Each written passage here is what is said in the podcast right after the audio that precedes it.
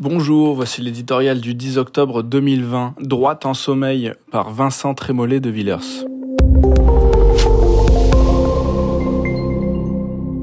Les choses, au fond, sont assez simples. Emmanuel Macron n'est pas de droite. Sa généalogie politique est celle de la deuxième gauche. Rocard plus que Giscard.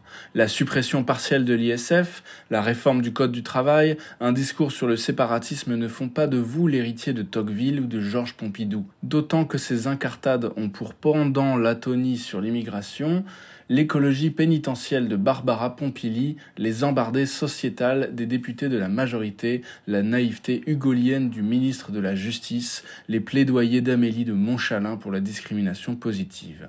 Marine Le Pen non plus n'est pas de droite. Son obsession étatiste, ses illusions économiques, retraite à 60 ans, etc., sa dialectique opposant un peuple naturellement vertueux à des élites intrinsèquement perverses, emprunte à Rousseau et à Marx plus qu'à Raymond Aron.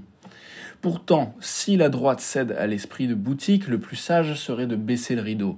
Pour les électeurs, les temps sont durs, la vie est courte et les courses de petits chevaux assommantes.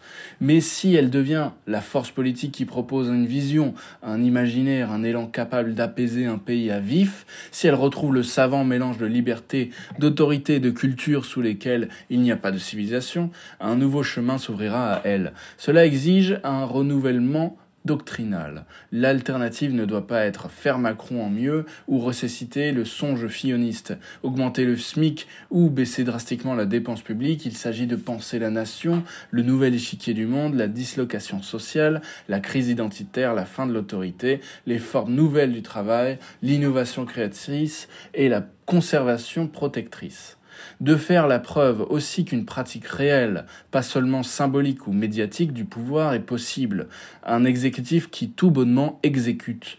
Avant que se bousculent les candidats, on demande le programme.